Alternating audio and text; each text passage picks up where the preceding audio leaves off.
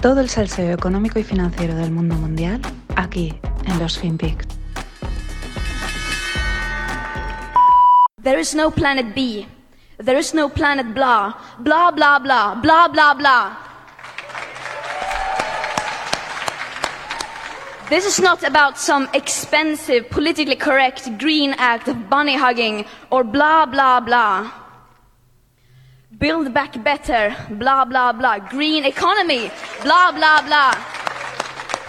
Net zero by 25, 2050, blah, blah, blah.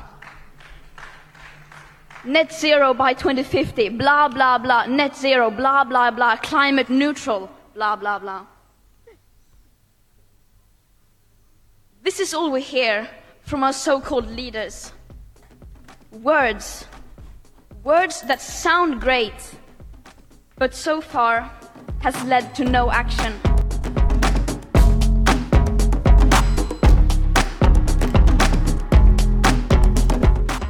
Hola no financieros, aquí teníamos a nuestra amiga Greta, también apodada Vina Thunberg. Y bueno, deciros que en los silencios esos, eh, por una mirada que da miedo, o sea, de, de una mirada de estar un poco ida. Pero bueno, este es un discurso de hace unos días que evidentemente se ha vuelto viral. A mí me parece más bien un discurso del fin de ciclo de Greta. Bla, bla, bla. El público está perplejo. Si veis el vídeo, que os lo dejo como siempre en la newsletter, pues mm, sí, hay aplausos y tal, pero no es excesivamente fusivo, ¿no? Es como mm, hay un poquito le falta, le falta algo, un par de exaltados y tal, pero claro, es que es normal, estás en un evento de estos de los que ella acude y a ver, los mandamases saben cómo funcionan las campañas de comunicaciones globales, porque las hacen ellos, porque son expertos de esto. Querida Greta, eh, esto te lo has encontrado. Les has venido al pelo eh, pues para, para su discursito green. Y estás ahí por ellos. Y viajas por todo el mundo en avión gracias a ellos. Así que eh, quien te haya hecho el discurso, o bien no sabe que esto realmente va de bla bla bla, o bien pues te quiere sentenciada mediáticamente hablando. Pobre Vinagreta. Es que de verdad, la mirada asusta, pero es que es un discurso como no tengo, ya no sé qué decir y, bla, bla, bla, bla, bla, bla, y lo relleno y transmite eso, una cierta de estar un poco perdida. Veremos cómo acaba porque pues estas cosas, desgraciadamente, eh, suelen ser eh, muñecas rotas, ¿no? Que se le dice. Pero bueno, de momento parece que Greta se ha echado novio. Ya tiene 18 años, sí, la prensa rosa eh, no escapa a nadie. Bueno, a Greta puede que le queden dos telediarios a nivel eh, mediático, pero a su matraca no, la matraca está que dan, esto ha venido para quedarse y para hacernos la vida peor, más complicada y más desgraciada. Aunque no lo parezca, yo sé que cuesta reconocerlo, pero es así. Recordemos el no tendrás nada y serás feliz, ese famoso vídeo del World Economic Forum. Este mensaje, eh, bueno, pues este mensaje, el vamos, da terror totalmente oírlo. Eh, ya no porque te digan que no vas a poseer nada, que es una manera también de decirte que te lo vamos a quitar todo, o nosotros decidiremos qué puedes tener y qué no. Eh, más allá de eso es el serás feliz. O sea, es como ellos, esta gente del, World Economic Forum, de las élites, pues eh, deciden qué es la felicidad y deciden si eres feliz o no con su modelo. Y todo esto que estoy contando viene porque desde que empezó la pandemia y me he ido fijando y poco a poco, ya, ya sonó, pero poco a poco, poquito a poquito va sonando un poquito más la siguiente idea, los climate lockdowns. Sí, como lo oís, cuarentenas para mejorar el clima. Total, ya estamos preparados, hemos tenido una adaptación forzada, eh, ¿te apetece no? Pero bueno, ya he pasado una vez por ello, ¿no? Ojalá no, y ojalá que esto quede tan lejos como distópico suena, pero os voy a comentar tres artículos eh, los podéis también consultar en la newsletter, eh, de publicaciones como son la, la, U, la Organización de las Naciones Unidas, Forbes y Wall Street Journal. Hay muchos más, de más medios importantes, pero son como repetitivos, ya sabéis, ¿no? pero fijaros, marzo del 2021, Forbes dice, el mundo necesita cada dos años una cuarentena equivalente a la de la pandemia para conseguir los objetivos de emisiones de París. Eh, septiembre de 2021, es decir, hace nada. La mejora de la calidad del aire confirmada a causa de la cuarentena por COVID. Esta es noticia de las Naciones Unidas. Y la tercera, Wall Street Journal, este mismo septiembre, se pregunta en un artículo, ¿dispuesto a una cuarentena por el clima? parece ser que ahora en noviembre hay un evento climático importante y bueno, pues ahí ya quizás darán la escalada. Ya sabemos cómo funcionan estos movimientos mediáticos. Pues funciona igual que los políticos porque son movimientos políticos. Primero vas dejando caer los globos sonda, plantar la semilla y luego de repente la emergencia, ¿no? La necesidad, por cualquier razón, por algo que ha sucedido, por cualquier escándalo.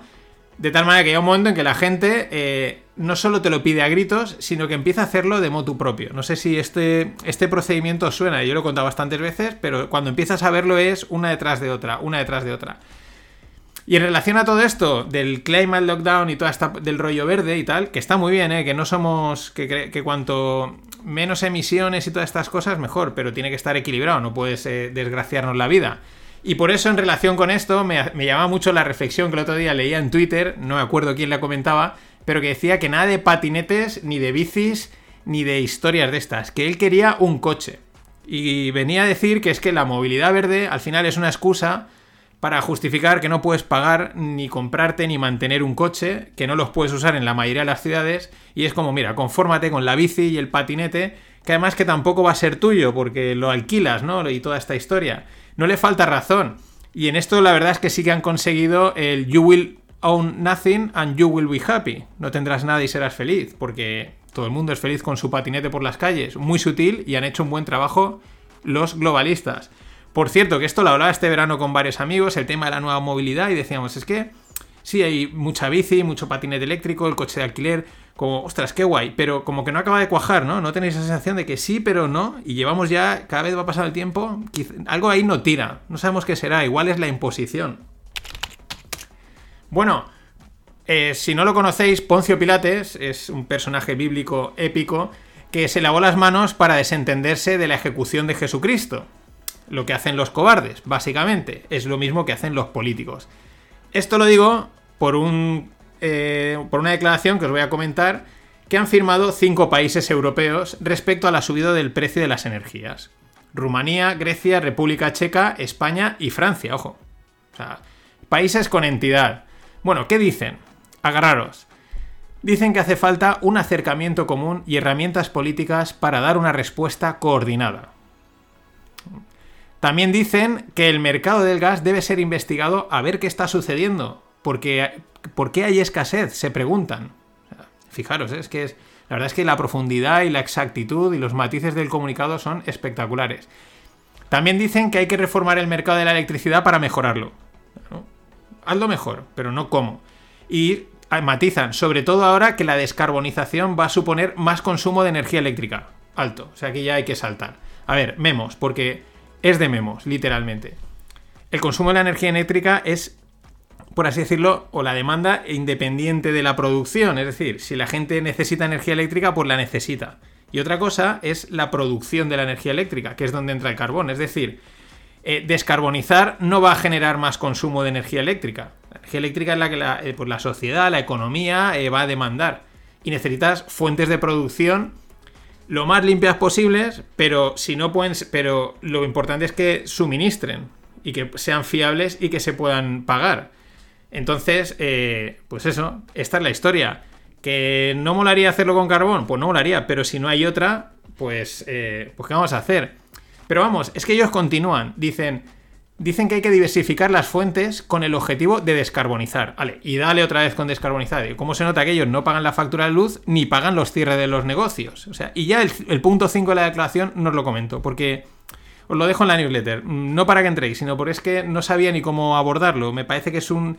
No sé, se han liado, no sabían lo que querían explicar o era para despistar. En fin. Resumiendo, todo esto te lo comunica Vinagreta mucho más rápido. Bla, bla, bla, bla, bla. Y bueno, con toda esta descarbonización, sin sus sustitutos fiables y baratos, eh, con la movida del COVID y con todas las escaseces mundiales que hay, eh, me ha salido con la Z, mundiales, que hay por todos lados, pues los siguientes datos macro que tienen tela. Primero, Daimler, que es el grupo Mercedes, eh, ha entregado en el tercer cuarto 428.000 vehículos. Esto es un 30,5% menos. 30,5% menos de entrega de vehículos. Eh, las eh, coches y furgonetas, pues han concretamente eh, han caído un 28,2 y luego matizan que la entrega de vehículos eh, electrificados ha subido un 30%. Pero ojo, ha, caído 420.000 respecto a la subida de vehículos eléctricos de 60.000. Es decir, está muy bien, ojo, competencia también para Tesla, pero el dato es mm, tela, un 30% abajo. Claro, lógicamente, los, el dato de pedidos de órdenes industriales en Alemania, hablamos del país probablemente más importante en términos industriales europeo, eh, ¿cuál, es, ¿cuál ha sido el dato? Una caída del 7,7% respecto al mes pasado. La caída de pedidos industriales en Alemania. la previsión era un menos 2,2. O sea, la desviación de los analistas es un 5,5. Pero es que el dato previo del mes pasado era un 3,4. Es decir, la caída neta, digamos, de un mes a otro es de un 10. Agárrate, Lorito. Y por último, la Fed de Atlanta eh, actualiza su previsión del PIB para el tercer eh, trimestre. ¿A cuánto? A un 1,3%. No está mal. Pero ¿de dónde lo actualizan desde dónde? Desde un 6%. Decían que el tercer trimestre el crecimiento del, PIB iba a ser un 6%. Y estamos a las puertas de cerrarlo y ellos dicen que va a ser un 3. Un 1,3, perdón. En fin, los errores de previsión son aceptables e incluso esperados. Ahora, estos errores, eh, aparte de, todo, pero muestran lo volátil que está la economía. Y ojo, no nos olvidemos de China que siguen cociéndose en su propio caldo. Eh, la promotora china Fantasia Holdings, basada en Hong Kong, no podrá pagar el principal de su bono que vence el próximo lunes. Al hoyo.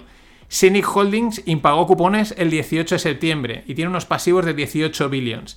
Y Guangzhou RF Properties, que fue rescatada en diciembre del 2020 por el gobierno, ha sido alertada por la agencia de rating Fitch de problemas, con pasivos de 53 billions. Vamos, la economía es que es un castillo en IPES cuando las cosas empiezan a ir mal.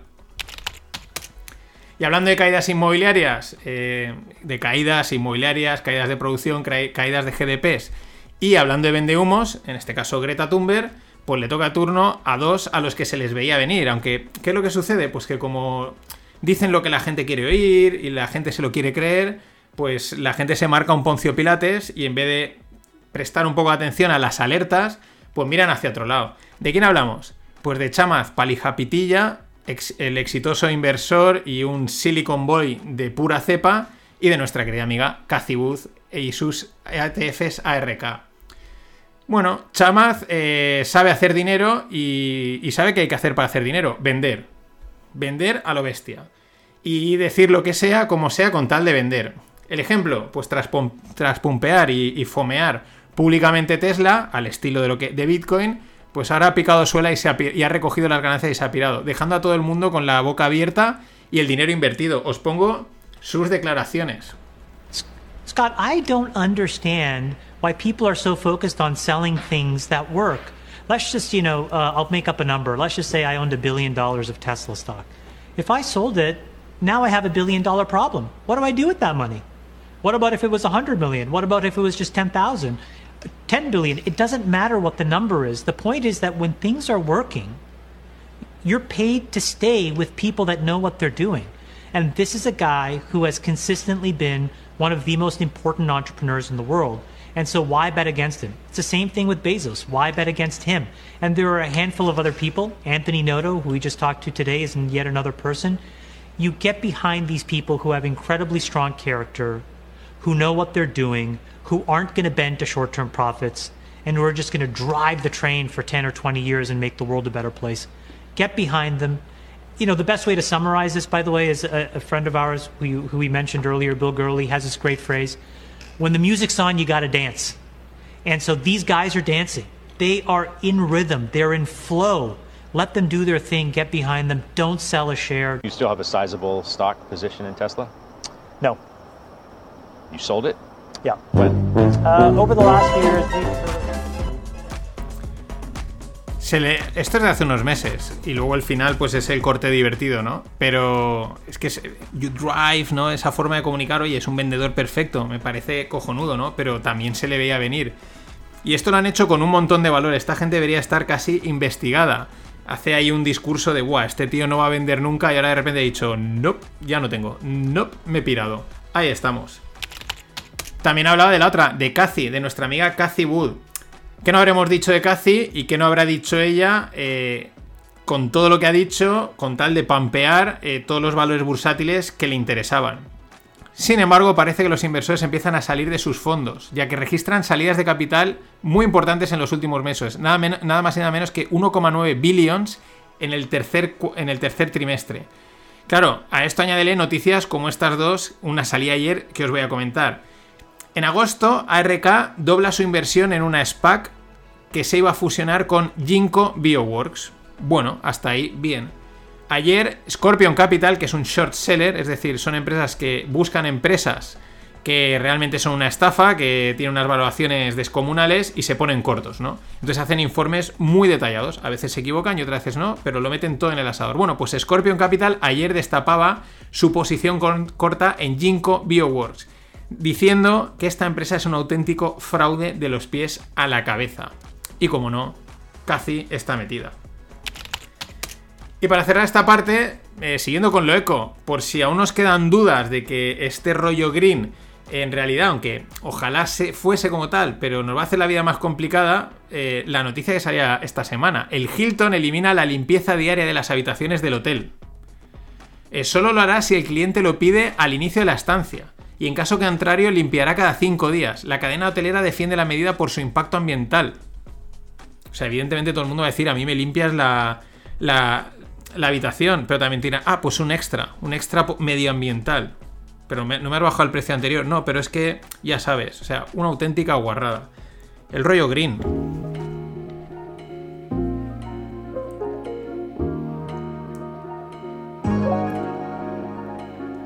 Acordaos de suscribiros. Mañana, el domingo, Stonks, Bola, Amprimas. Y nada, vamos a por las criptos y las startups.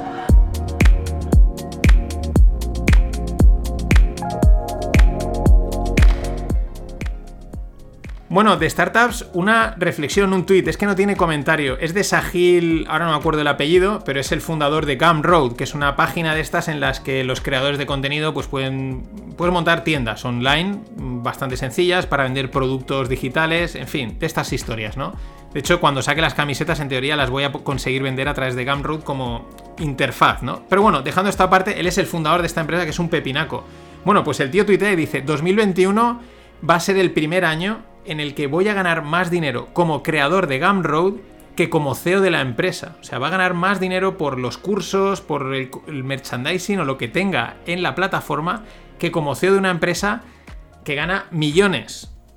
Esta es la nueva economía y esto hay, esto hay que tenerlo en cuenta. Y mola mucho. Bueno, cripto. Los bancos de la Reserva Federal van a adoptar la ISO 222. O sea, 200, o sea, perdón, 20.022, 200 y 22 aparte, ¿no? que es una ISO que regula y pues para pagos, para que sean más rápidos y tal. Y aquí viene lo interesante. La odiada, la criptomoneda Ripple, con el ticker XRP, ya cumple con esta norma.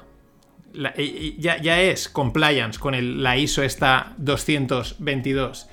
Ripple es odiada porque desde inicio, desde 2013, nació con respaldo institucional financiero. Entre sus inversores que sean conocidos o que yo conozca están nuestros amigos de Andresen Horowitz, Lightspeed, Google Ventures, Seagate, Banco Santander, Standard Chartered, que es otro banco, Accenture, CME Group, que es el donde cotizan todos los derivados de Chicago. Vamos, como se dice en España, a un padre no le vas a enseñar a hacer hijos. Pues muy parecido, pero aplicado al sector financiero y cripto. Fijaros, 2013, y ahí ya habían bancos metidos en una de las criptos importantes. Además, entre ayer y hoy, pues han salido más informaciones sobre la estafa que puede ser el famoso Tether, ya sabéis, el dólar tokenizado este.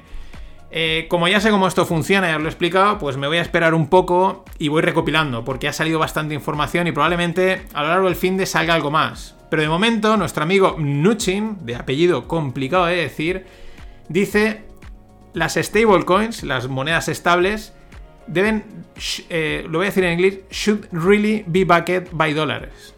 Deberían estar realmente respaldadas por dólares. Fijaros los timings. Sale la noticia de Tether, justo sale Mnuchin.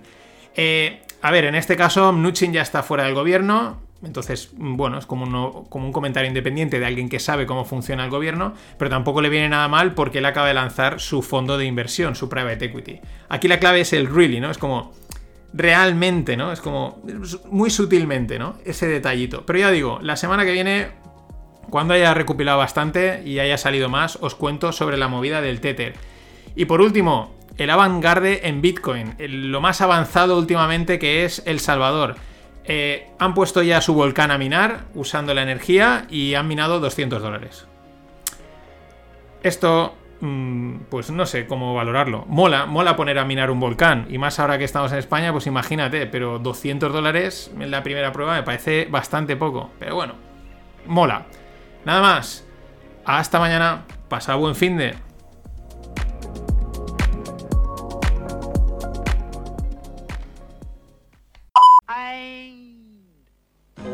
Always look on the bright side of life. Always look on the light side of life.